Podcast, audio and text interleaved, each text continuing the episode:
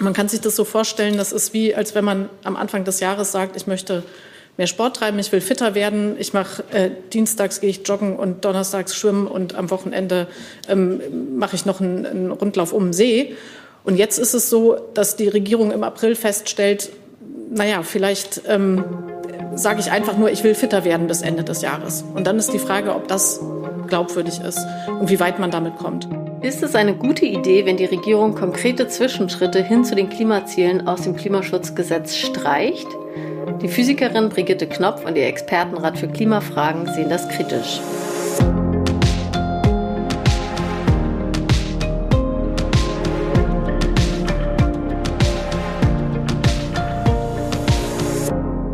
Und damit herzlich willkommen zum Klima-Update, dem Nachrichtenpodcast von Klimareporter in Zusammenarbeit mit der Taz. Wir besprechen hier wie jede Woche die drei wichtigsten Klimanachrichten. Ich bin Katharina Schubkowski von der Taz und spreche heute mit meiner Taz-Kollegin Susanne Schwarz. Hi Susanne. Hallo. Wir gucken uns heute an, was der Expertenrat für Klimafragen zu den Plänen der Ampelkoalition sagt. Dann werfen wir einen Blick auf das Energieeffizienzgesetz, das nach langer Verzögerung jetzt da ist, allerdings in abgeschwächter Form. Und zum Schluss sprechen wir noch über die Klage, die Greenpeace und andere Umweltorganisationen gerade gegen die EU-Kommission eingereicht haben.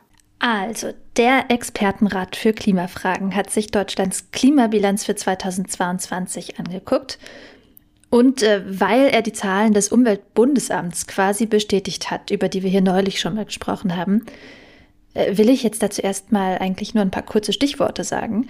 Ähm, Deutschland hat seine Emissionen 2022 nur um 1,9 Prozent gesenkt. In den Bereichen Verkehr und Gebäude wurden sogar die gesetzlichen CO2-Grenzwerte gerissen.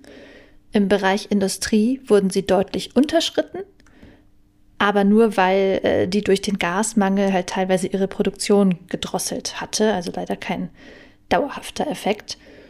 Und äh, wenn man die bisherigen Trends fortschreibt, dann schafft Deutschland die Klimaziele für 2030 nicht. Das ist also erstmal nicht so erbaulich, aber auch nichts Neues. Und ähm, ja, ich war im Vorfeld besonders gespannt darauf, was der Expertenrat dazu sagt, äh, dass und wie die Bundesregierung das Klimaschutzgesetz reformieren will. Ähm, denn dieser Expertenrat, das ist ja nicht irgendein Gremium, sondern er wurde von der Bundesregierung selbst einberufen um die Einhaltung des Klimaschutzgesetzes regelmäßig zu prüfen. Ja, und das Fazit ist jetzt nicht sehr positiv. Also die ganz große mhm. Änderung, die die Ampel vorhat, ist ja die Aufweichung der Sektorziele. Noch ist es ja so, jeder Sektor, also Verkehr, Landwirtschaft, Energie und so weiter, hat für jedes Jahr eine konkrete zulässige Menge an CO2-Emissionen. Wenn der Expertenrat feststellt, dass die überschritten wurde, muss das zuständige Ministerium drei Monate später ein Sofortprogramm mit wirksamen Gegenmaßnahmen vorlegen. Zukünftig soll es dann nach den Reformplänen eine mehrjährige sektorübergreifende Gesamtrechnung geben. Was das genau heißt, da ist sich die Ampel überhaupt noch gar nicht einig und entsprechend sagt auch der Expertenrat, abschließend lässt sich das erst dann bewerten, wenn mal ein richtiger Entwurf mit allen Details vorliegt. Aber grundsätzlich können die jetzt schon sagen, finden sie nicht so cool. Nee, äh, genau. Der Vorsitzende, der hat es noch relativ zurückhaltend ausgedrückt. Also der sagte, er empfehle dem Gesetzgeber die Vor- und Nachteile sehr genau abzuwägen. Ähm, ja, aber die Physikerin Brigitte Knopf, die auch in dem Gremium sitzt, die haben wir am Anfang auch schon gehört, äh, die hat deutlich gesagt, eine mögliche Aufweichung der ausdrücklichen Ressortverantwortung sowie die verschiedenen Überlegungen zur Änderung des Steuerungsmechanismus im Klimaschutzgesetz. Und jetzt kommt's, erhöhen das Risiko für zukünftige Zielverfehlungen. Ähm, ja, und wie gesagt, äh, dieses Risiko, das ist ja ohnehin schon relativ hoch leider. Also noch gibt es ja die sektorspezifische CO2-Bilanz und die Notwendigkeit, pro Sektor ein eigenes Sofortprogramm vorzulegen wenn es notwendig ist, aber halt auch nur eigentlich. Denn in dieser Woche gab es da einiges Rumgeeiere. Das Verkehrsministerium wollte sich wohl nach dem extrem mangelhaften Sofortprogramm vom letzten Jahr in diesem Jahr die Arbeit lieber gleich sparen und das auch noch mit Rückendeckung vom Bundeskanzler. Denn der stellvertretende Regierungssprecher Wolfgang Büchner hat kurz nach der Veröffentlichung des Expertenrats am Montag gesagt, es gibt da ja jetzt eine veränderte Beschlusslage. Und meinte damit also die Ergebnisse des Koalitionsausschusses, also die geplante Aufweichung des Klimaschutzgesetzes. Das heißt, der stellvertretende Sprecher von Olaf Scholz versteht die Beschlusslage offenbar so, dass die einzelnen Sektoren jetzt keine Sofortprogramme mehr vorlegen müssen. Beziehungsweise er hat es so verstanden. Es gab dann erstmal Fassungslosigkeit auf mehreren Seiten, denn das Klimaschutzgesetz gilt ja noch in der bisherigen Form. Der Koalitionsausschuss hat ja nur Eckpunkte für eine Reform vorgelegt, die noch total schwammig sind und von verschiedenen Beteiligten offenbar völlig unterschiedlich ausgelegt werden. Also der Tonus der Kritik war so, auch die Regierung steht nicht über dem Gesetz und muss sich bitte daran halten. Und ja, dass die Stimmung innerhalb der Ampelkoalition damit im Keller war, versteht sich, glaube ich, auch von selber. Mhm, und ähm, ja, du hast gerade gesagt, der Regierungssprecher, der hat es so verstanden. Ähm, in der Vergangenheit, äh, weil dann nämlich am Mittwoch die Kehrtwende kam, also oder das Einlenken nach der ganzen Kritik, Jedenfalls soll es jetzt doch ein Sofortprogramm aus dem Verkehrsministerium geben, wenn es notwendig sein wird. Äh, so hieß es da jetzt. Also das heißt, wenn diese geplante Verwässerung des Klimaschutzgesetzes vor Ablauf der drei Monate noch nicht in Kraft ist, dann wird es eben notwendig sein. Sehr seltsam war auf jeden Fall, äh, wie der Regierungssprecher oder der stellvertretende Regierungssprecher am Mittwoch dann sagte, Nichts, was hier gesagt wurde, hat jemals in Frage gestellt, dass ein Gesetz so lange gilt, bis ein neues beschlossen ist.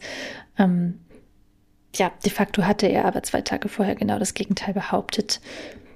Naja, also ähm, wir sind gespannt, ob das Verkehrsministerium dem Expertenrat dieses Mal ein Sofortprogramm noch präsentieren wird. Ähm, und wenn, wenn es das erst kurz vor Ablauf der Frist entscheidet, also falls die Reform dann doch noch nicht so weit ist, dann sind wir natürlich umso gespannter, wie umfangreich und wie wirksam das dann auf die Schnelle wird. Hm. Aber ja, jetzt gucken wir erstmal auf ein anderes Thema.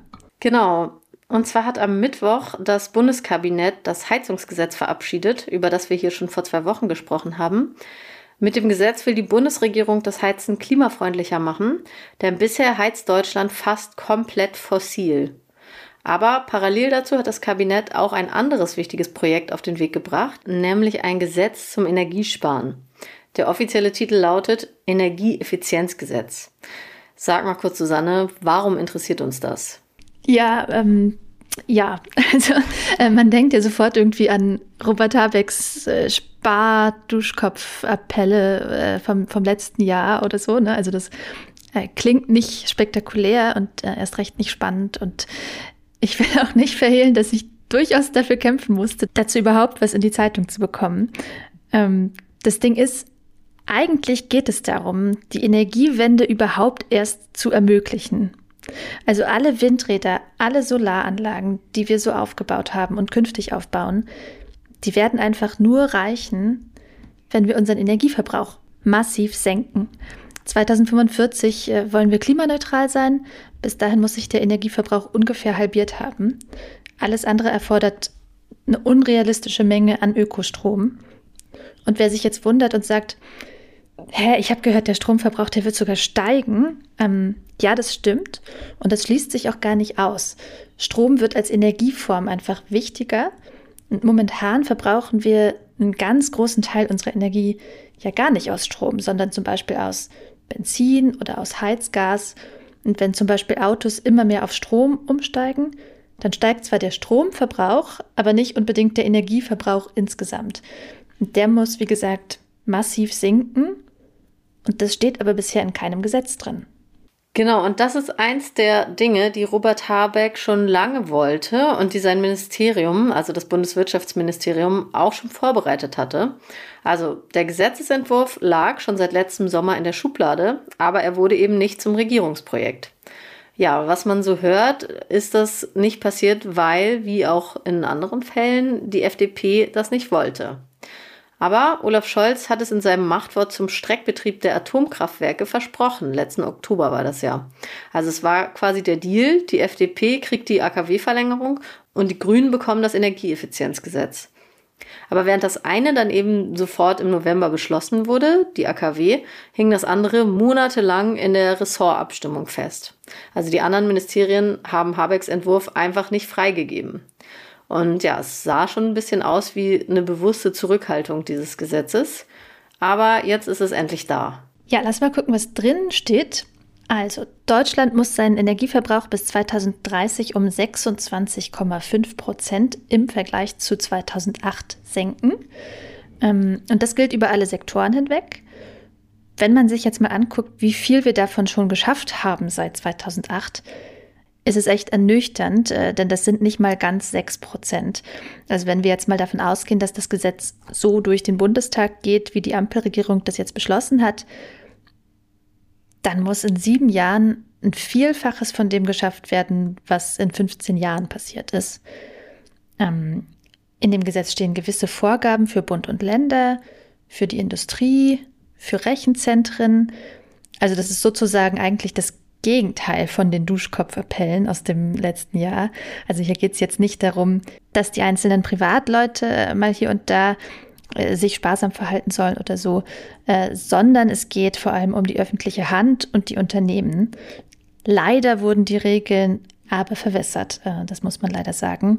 In Habecks Erstentwurf standen teilweise ähm, strengere Vorgaben. Ja, und das ist auch, wo man die FDP-Handschrift rauslesen kann. Also da mhm. wurde für industrielle Großverbraucher so einiges von muss in soll geändert. Zum Beispiel bei Rechenzentren, die müssen viel weniger jetzt leisten als im ersten Entwurf. Bei denen ist ja die Sache, dass sie unglaublich viel Strom verbrauchen und auch sehr viel Wärme abstrahlen. Das heißt, es geht total viel Energie einfach so verloren. Also nicht sehr effizient. Und das Energieeffizienzgesetz zwingt die Rechenzentren dazu, wenigstens einen Teil dieser Wärme selber zu nutzen, statt einfach so verpuffen zu lassen. Habeck wollte ursprünglich bis zu 40 Prozent festlegen, jetzt sind es aber nur 10 bis schrittweise 20 Prozent für neue Rechenzentren. Die beschweren sich übrigens trotzdem alle.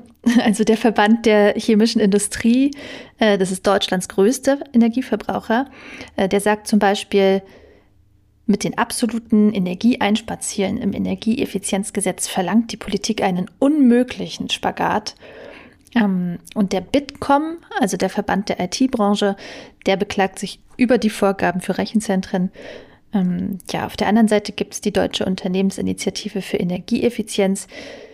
Das ist auch ein Verband von mehr als 200 Unternehmen aus verschiedenen Branchen und ähm, ja, die fordern stärkere Regeln, vor allem auch für die Zeit nach 2030, denn da gibt es äh, bisher auch in diesem neuen Gesetz gar keine verbindlichen Ziele.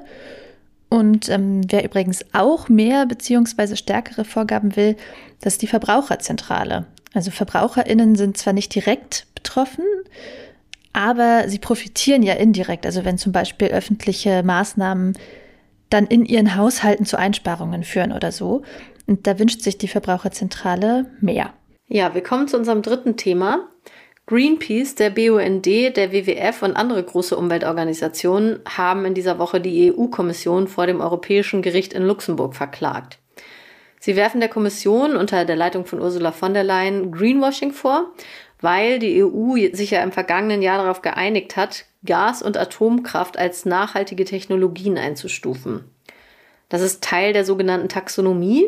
Wir haben hier in den vergangenen Folgen schon mehrfach darüber gesprochen, aber um das nochmal kurz zusammenzufassen, die Taxonomie ist ja sowas wie ein Ökosiegel auf dem Finanzmarkt.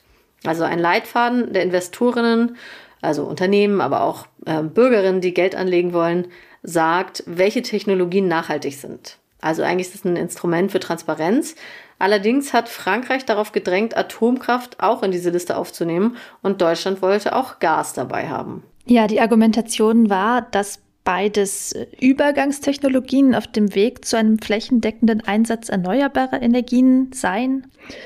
Ähm, dabei ist Erdgas natürlich total klimaschädlich und Atomkraft produziert äh, radioaktiven Müll die Taxonomieverordnung war deshalb auch unter einigen EU-Staaten und äh, Abgeordneten im EU-Parlament sehr umstritten. Letztlich haben die GegnerInnen aber nicht genug Stimmen zusammenbekommen, um das Vorhaben zu stoppen. Und deshalb darf man jetzt Fonds oder Finanzportfolios offiziell als nachhaltig auszeichnen, auch wenn sie Investitionen in Erdgas oder Atomenergie beinhalten. Dass das Bullshit ist, liegt, glaube ich, auf der Hand. Aber die Frage ist ja, warum könnte es vielleicht rechtswidrig sein? Weil Greenwashing ist ja nicht grundsätzlich illegal. Die Umweltverbände argumentieren so, Atomenergie kann schon mal keine Übergangstechnologie sein, weil es einfach ewig dauert, ein AKW zu bauen und Brennstäbe zu besorgen und so weiter. Also das ist auf jeden Fall was Langfristiges. Und ja, Erdgas ist halt selbst ein fossiler Rohstoff, der sowohl bei der Förderung als auch bei der Verbrennung so viel CO2 freisetzt, dass er mit Nachhaltigkeit und Klimaschutz nun wirklich gar nichts zu tun hat. Von daher hätten Atomkraft und Gas auf keinen Fall in die Taxonomie aufgenommen werden dürfen, so argumentieren die Verbände. Mhm, es ist übrigens auch nicht die erste Klage dagegen. Im Oktober hat schon Österreich mit einer ganz ähnlichen Argumentation Klage eingereicht, auch beim Europäischen Gericht. Das dauert ja immer eine Weile, bis sich äh, das Gericht dann mit sowas befasst. Im Fall von Österreich gibt es noch gar kein Urteil. Und im Fall der Umweltverbände ist jetzt auch erst nächstes Jahr mit einer ersten Anhörung zu rechnen. Je nachdem, wie das Urteil dann ausfallen wird, geht der Fall wahrscheinlich auch in die nächste Instanz. Äh, das wäre der Europäische Gerichtshof, ebenfalls in Luxemburg. Das war das Klima-Update für diese Woche. Vielen Dank fürs Zuhören und wenn ihr keine Folge verpassen wollt, abonniert uns einfach in eurer Podcast-App und lasst uns auch gerne eine Bewertung da. Und wenn ihr uns schreiben wollt, dann mailt einfach an klima-update.klimareporter.de. Danke noch an Heimo Klar und Jonas Ibel, die uns diese Woche mit einer Spende unterstützt haben. Danke auch von mir. Ciao, schönes Wochenende. Ciao.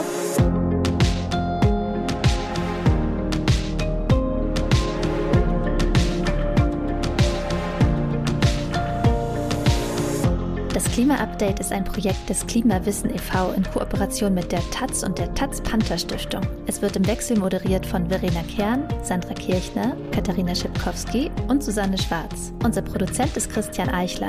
Ihr könnt unsere Arbeit mit einer Spende unterstützen.